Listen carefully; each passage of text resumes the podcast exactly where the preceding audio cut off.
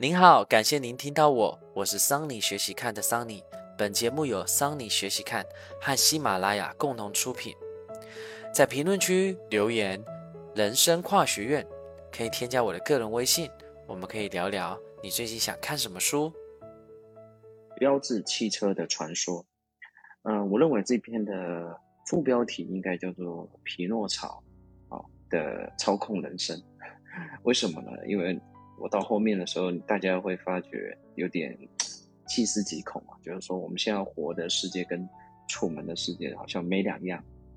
因为本片它作者就是透过黑猩猩啊，因为它是我们人类的表亲，它基本上活动的群组大概是在五十人左右。但是作为人类，它因为认知革命的嘛发生了之后呢，它可以透过这个讲八卦的方式扩张到一百五十名左右。OK，这个也大概是一点零阶段，但到了认知革命二点零的阶段的时候，导致就是说我们人类可以相信一个虚构的故事。那这个虚构的故事呢，让我们可以创建的，我们可以成千上万，我们可以像我们甚至可以组成几千万、几百万的大国家。那么国家、宗教、艺术、哲学就慢慢形成了。那么这个标志汽车这是一个最好的例证。其中作者呢也提到了一些公司。就是说，在法律上提到的法人，啊，他是不存在的人，但是我们透过我们的这个想象的故事，让它存在的，等于深空捏造了一群人。那么其实啊，我们现在的人，很多人，其实我认为，比如说像 AR、VR，它只不过是技术有待普及而已。不然，我认为它其实我们对于这种虚拟世界呢，我们是接受度很大的。是接受度非常高的，因为我们现在世界就是一个虚构世界。你想到底的话，就是一个虚构世界。那我们回到刚刚提到的源头，黑猩猩它其实是我们人类的表亲，它们通常是几十只生活在一起，形成一个小族群。大部分的黑猩猩都相当的啊密切，包含这个狒狒也是，他们会一起对抗外面的猎豹，包含敌对的黑猩猩。而在这样的一个社群结构里面，通常会有一只叫做 alpha male，就是简单来说，你人类的社会就是老大大哥，跟着大哥混，跟着大哥混呢，会有什么好处呢？首先呢，大哥呢会定期给你食物，但是你要有能力哦，你如果能力太差的话，连大哥都不允许你跟其他的母猩猩交配，而且跟大哥混呢，大哥也受人敬仰，不论公公公母的母猩这个猩猩，基本上。都会受人尊重，而且甚至还会以亲手指的方式呢来去表达。那么当然呢，大哥呢也会协调小弟之间的一些吵架。OK，那集团当中，在黑猩猩的一个集团当中，他们每天会透过什么方式呢？他们会透过彼此的拥抱、亲吻、礼貌来互相帮助，就像是人类要选举的时候会到处亲亲小手，然后小朋友，尤其是小朋友小手，当然不是大人。那如果有哪只黑猩，他想你懂的，就是夺取皇权的话，那他就要花更多的时间来进行这些拥抱、亲吻、舔毛的这些动作。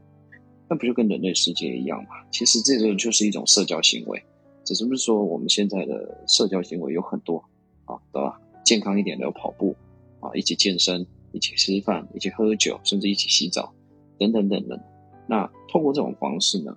他们可以知道，就是说，公猩猩呢能坐上首领的，并不是因为身体强壮，跟人类社会是一模一样，并不是因为他智商特别高，而是因为怎样呢？它可以让这个组织，让这个环境更加稳定，而且它有更强的社交能力。啊，这点的话，大家可以去理解看一下。而且呢，这一切呢都可以渗渗透到生活的方方面面。那么，经常我们可以遇到，就是说，同一个集团当中，比如说有一些黑猩猩，某几个黑猩猩，他遇到困难了，比如说受到威胁了，那么他们彼此是互相协助、互相帮忙的。那么，透过这种方式呢，来去维系一个黑猩猩的一个族群，大小呢也有一个限制。它其实就是跟我们传统的这个应该说是人情社会吧，有点一样的概念。那族群里面每只黑猩猩都非常理解，如果都没有碰过面、理过架。对不对？理过毛，对，打过架。那两只黑猩猩，他们彼此不知道能不能信任，他根本就不知道说你的阶级是不是比我高啊，你的肌肉是不是比我大。那在一般自然的情况之下，黑猩猩的族群一般是在二十只到五十只左右。那么随着它们的数量增加，那它们的秩序就会开始动摇了啊。那么科学家他们有研究过，尤其还有动物学家，那基本上黑猩猩的族群最多就是大概一百只，一百只之后他们就会开始分裂，或者是族群就会开始崩溃。那么不同族群之间很少去合作，它跟人类不一样，就是我在美国，你在中国，我一样可以去进行合作，为了一个共同的，比如说高科技的梦想，我我共同为了一个呃拯救地球的任务啊，希望可以有达到那样一个成果啊。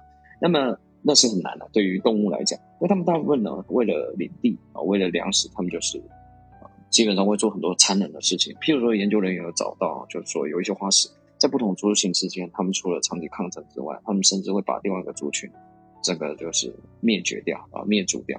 那这个屠杀的案例，你看，这其实也不是人类的专利啊，这其实在动物上也是很常见的，对吧？啊，只不过就是说发生在人类人人类身上，我们会觉得说自己为什么那么野蛮？那事实上我们也是动物而来。而早期这种方式呢，其实一直主导着各种人类物种的社会，包含我们刚提到黑猩猩跟智人。都是一样的。那你们可以想象一下，就是说，在某个山谷特别物产丰饶，但是他们最多就是养活了五百个智人而已。他们我们智人早期的时候，在我们可以这么说，认知革命以前，我们是没办法跟超过呃一定基数的社会人、自然人啊去进行一个互动跟交流。我们也没办法去跟他们进行和平共处。那谁要当首领，然后谁要跟谁交配？这个是我们做不到的事情，所以我们的生活模模式是跟黑猩猩一模一样。那你说硬说我们跟他们的差别，就是在认知革命，包含就是思维啊。所以你看到一直到现在，我们所有很多的课程，多数也还是在强调这种思维啊、认知啦、概念啊，都都还是在强调这一个部分，似乎也没有进展多少啦。因为呃，只有在这个方面有所突破。你才有可能看到跟别人不一样的事情跟视野，然后做出和别人不同的判断。这也是就是说，现在大部分的思维啊、认知课程普遍盛行的原因。这类的课程是甚至比我看了一下，甚至比所谓的商业课程还要来的热门啊。但有时候讲的东西很虚啦，啊，因为这种东西其实更多的时候呢，除了你本身自己要有一定的积累以外，你更多的是要去实践。啊，实践实践出真知啊，这是给大家的一个小小的建议。不论你是要创业，不论你要是要去做管理，你可以先了解，但是一定要读了之后一定要去做，不然的话，你读的东西都是假。那么智能呢？刚刚提到了，就是说等到认知革命之后，智能有了八卦的能力嘛。那这个八卦的能力呢，就有这个所谓的八卦，其实大部分就是前面我们所提到的说长道短的，说一些小故事。那么族群里面的一些每个人的一些。呃，经历啦，情况啦，跟谁结婚啦，谁堕胎啦，谁小孩发生什么事啊？大概就是这种事情。OK，最大自然的维系的群体大概是一百五十人左右。那刚开始我看到这个数字的时候，我还是挺讶异的哈，保持着一个一种科学人、理性人的一个批判性思维啊。我去查了一下，他这个是一个二十世纪九零年代的一个有一个人类学家，牛津大学的人类学家叫 Robin Dunbar。那他呢？对于一个灵长类的观察，还有人类的一个社交网络的研究，他主要是研究这两个情况，然后他推类推比出来，大概是一百四十八人，约一百五十人左右啊。就是说，人类的这个大脑的这个表皮层呃新皮层的面积跟它的社交群体是有关系的哈。所以他通过这种方式来去去讨论。当然哦，这种它有一个前提啊，这个必须是无等级制度的条件之下。第二个，第一个。第二个是没有任何的外在外在媒介的情况之下，比如说现在有互联网，你看我随便举一个例子，我的这个 WeChat，我的这个 Facebook，动不动就破五千，我我怎么怎么可能受这个限制呢？哦，OK，所以它的这种概念呢还是比较，因为它是早期的九零年代的一个实验啊，所以大家就是作为一个参考，但是它还是有一定的依据性啊，因为毕竟它是一个比较怎么样？啊，平等的一个参数。当然，它里面最大的矛盾就是早期的智人大部分还是有阶级的，那么稍微还是跟黑猩猩一样稍微有阶级。啊，他这边强调是无等级制度，还是有点问题的。那即使到了今天呢，人类社会的这个整个群体还是受到这个数字的微妙的影响啊。你不论是社群、公司、社区、社会网络、军事，那么大家只要靠着认识啊，彼此沟通信息，那不需要正式的阶层，不用组织架构。不用正式的阶层哦，跟组织架构，啊，不管你是三十个人的一个排，甚至一百个人一个连，几乎都不需要什么正式的纪律，就是规则啦，就是我们可以说，就是说那种那种虚构的故事，但是就是仅靠着就是人际关系就可以正常运作。那甚至在小单位里，老兵的权利啊，甚至比士官还要来得大。所以啊，这也是就是说小企业跟大公司的差别。这本书为什么当时有一部分会火的原因，就是因为有很多的这种工商管理界，他非常推推崇这本书，因为他可以了解就是说我们人性的一个发展以及社会网络的一个情况。这是这本书有其中有一个非常大的特点。然而突破一百五十人的门槛呢，事情就不一样了。我们就要开始怎样？我们就要开始有一个师的军队。那数数字兵呃这个兵数到万人，那我们就不可能像这个以往一样水平式管理哦，这个就是我们强调水平式管理。那么垂直化管理呢，就是有阶级制度的去管理。一般的小的公司呢，它就是那种家族企业，它规模越大的时候，它就会遇到的管理人才的问题。哦，它因为它没办法用就是关系这一层的网络去覆盖这么大一个层面。OK，所以为什么很多像桑尼以前在做商业咨询的时候，我有一个。女客户，那她本身就是十家店的老板，也是很厉害、很年轻，但是后来全部收起来了，因为她不具有管理能力，因为这个东西的确是学校没教，然后又没有了知识，这也才孕育而生的职业经理人的一个角色啊，相应而起的。啊，回到我们正题，所以究竟是什么智能，它跨过这个门槛啊，让我们创造出数万的城市、上亿的人口的这样的帝国？这个秘密就在我刚刚提到虚构的故事啊，就算我们大批不相识的人，OK，我们只要相信同一个故事，就能共同合作。呃，相信大家听到桑尼讲到这里啊，都会觉得说，是不是开始要忽悠了啊？这个像不像我们最近，呃，这个不论是股市，是不是也是这样啊？创业啊，拿天使投资人的钱去去投资啊，或者是现在的房地产，都有点类似像这样的情况啊。那么回到正题，大家可以慢慢发觉它有意思的地方。无论是现代国家、中世纪的教堂，还是古老的城市，甚至古老部落，任何大规模的人类合作，都是怎么样？都在于存在于某种极地想象的虚构故事。这就像是，譬如说，呃，我们那个两个天主教徒，我们没有见过面，但是怎么样？我们会因为宗教，为了那个信仰，我们会进行十字军东征。但是十字军东征，我们说一下。十字军东征其实就是古代的，我认为就是恐怖分子啊，他就是拿着这个旗帜啊，说你你的这个宗教怎么样怎么样，我要清洗你啊，我要净化你，就是这样子。那其实现在恐怖分子也是一样的道理啊，那他他也不跟你讲道理啊，我不会尊重你这种啊，所以就很多人会运用这种东西。那么大家其实也可以思考一下，像是现在的国家民族主义，什么世界观、人生观，都是一些虚构的范畴。那么。都是你，你看一下这么想啊，就是人类有一群思想家，他琢磨了一下，就是把一些就是说他们认为很对的概念跟信仰啊，那么传下去啊，每个人读完之后都有不同的解释。啊，有人读完说对对对啊，这个的确耶稣七天后复苏，还有人认为不对不对，怎么可能会有七天后复苏？那就形成不同的教义啊，佛教也是一样啊，各项的不同的经典都有不同的解释。那么有人认为，就因为这样子，所以产生了不同的。观念跟信仰，最后产生不同的战争。啊，不论你从刚刚提到的这种十字军东征，还是共产主义的崛起，都是如此的。哦，这个其实对我们现代也有具有很好的一个怎么说，呃，启发吧。好，回到原文，那包含像是所谓的国家，都是立于国家的故事。啊，两个不相认识的塞尔维亚人，啊，他们因为相信这个国土国旗它存在，因此危险的时候发生的时候，我会愿意去救你。那至于司法制度呢？怎么样？司法制度就是相信法律的故事嘛？没有见过两个面的、没有见面的法律律师，他他们彼此怎么打仗？也就是依据那个经虚拟的故事，那他们就按照他们相信的这个东西存在嘛？啊，他们相信法律，相信人权啊。那当然了，他们也相信他们律师费存在，所以他们愿意去相信了。这个是书中的一个一个小小玩笑话。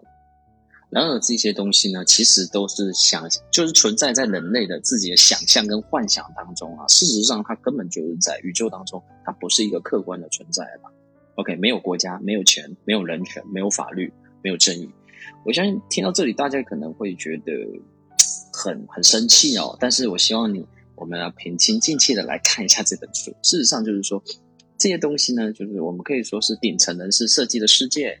我们所受的教育、咨询、消费观、审美观、择偶标准等等，作为一个普通人，啊，如果是吧，就像我一开始提到的，如果你都不愿意去提升自己，你云里雾里的去活着，那你就会很像被人家控制的一个提线木偶。所以我为什么说它的副标就是品受人操控的匹诺曹？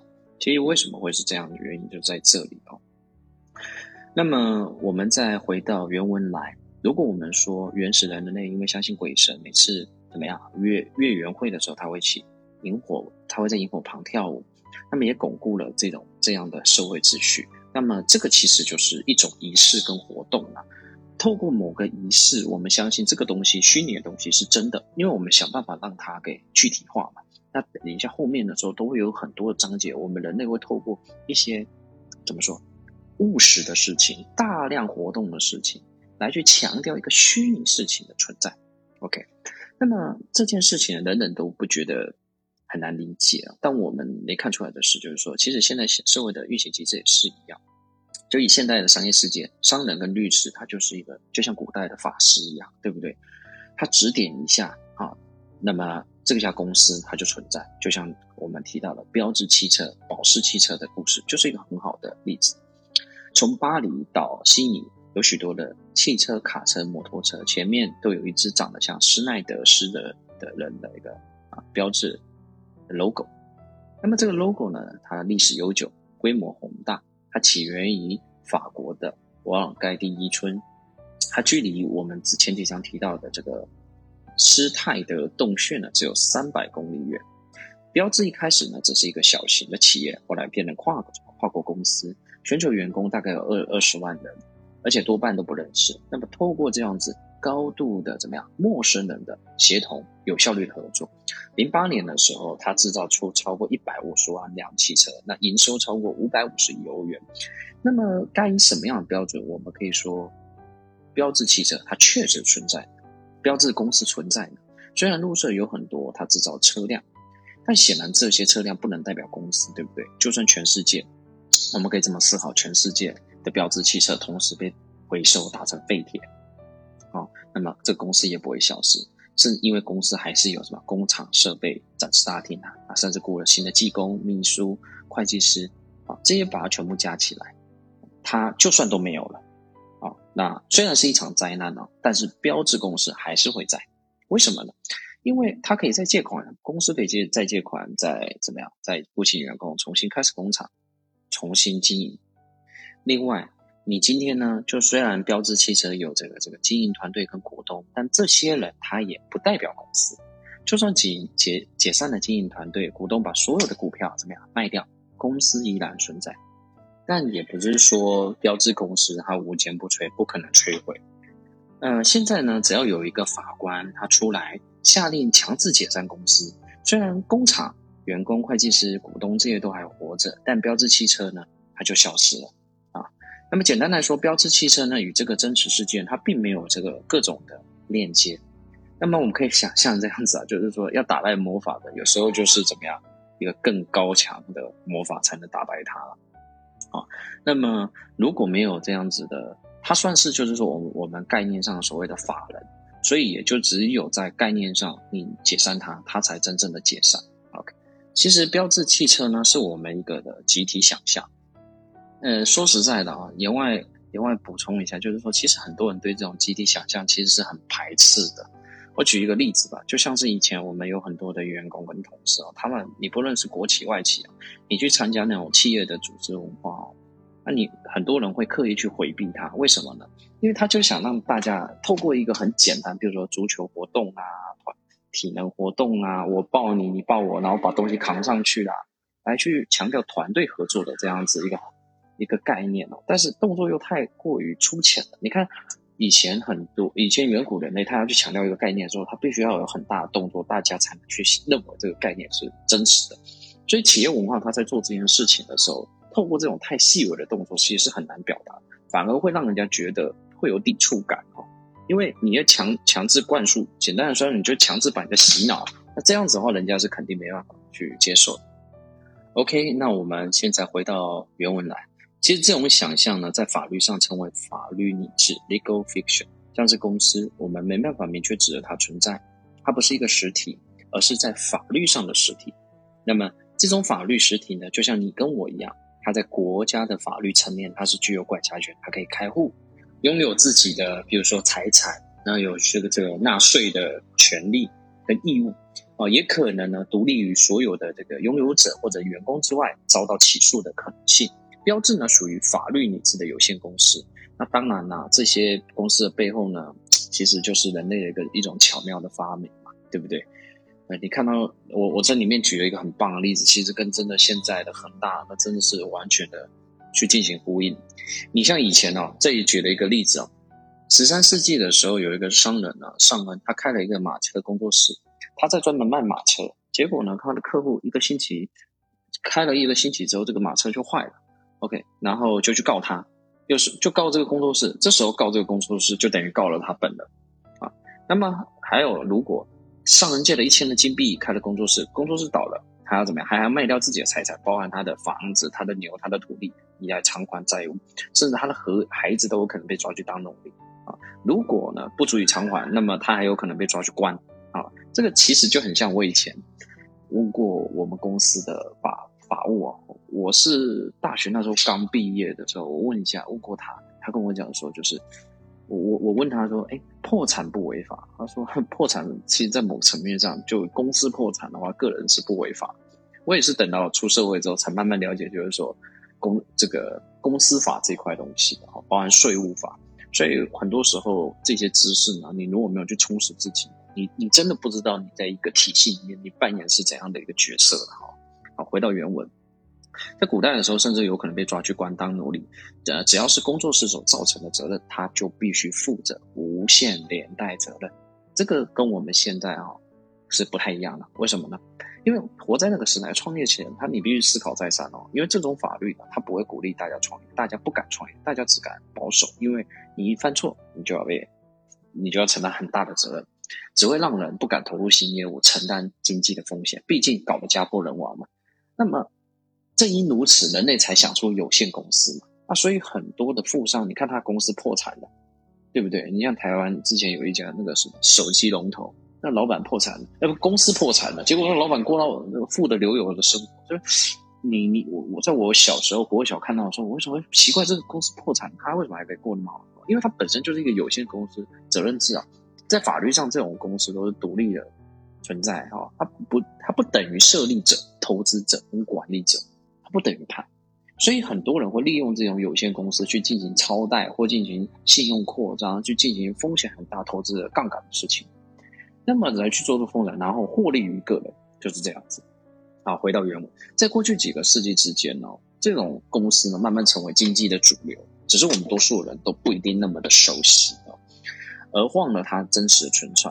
那你说像那个呃有限公司的英文名称呃 corporation，它就是颇为讽刺，因为它的那个 corpus 就是身体的意思，在拉丁文里面。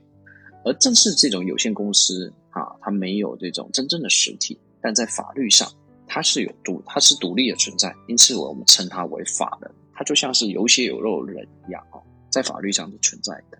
透过这样的描述，我们可能可以更清晰的了解，就是说，呃，刚开头的时候的那个例子，就是阿尔芒标志汽车，OK，它其实本身就是一八九六年的时候，对不对？这阿尔芒标志它成立了一个，它继承了父母的铁工厂，它一开始是做这种弹簧锯子脚踏车生意的，那么后来呢，他成立了一家有限公司，虽然公司的名字和他姓一样，但这个公司跟他本人是没有任何关系的哦。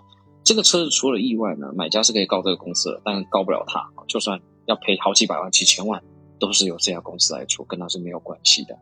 那么阿尔芒标志他是怎么成立这个这个公司的呢？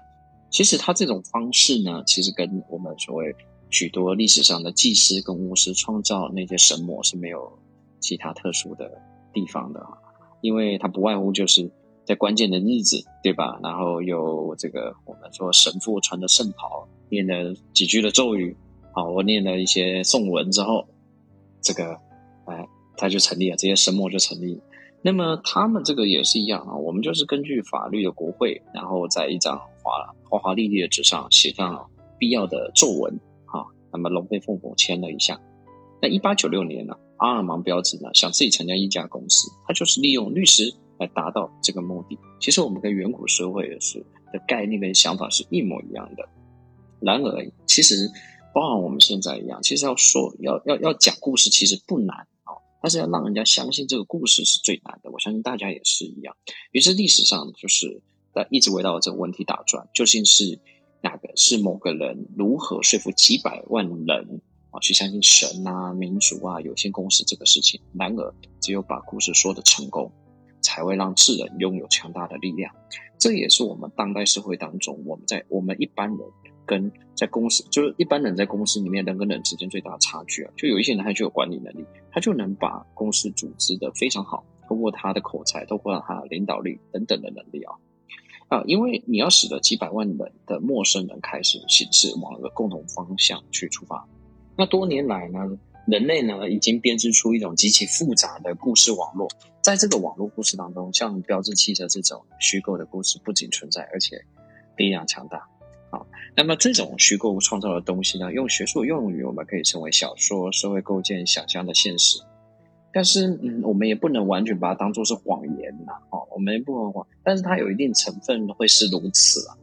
如果呢，就是如，因为我为什么我们不能把它说这个想象当中现实现实，为什么不能把它当做是谎？因为你如果说河里没有狮子，OK，你却说有，那像这样子的谎言，其实黑猩猩、青猴它都会说谎。啊有科学家已经证实了，他的确是会做到。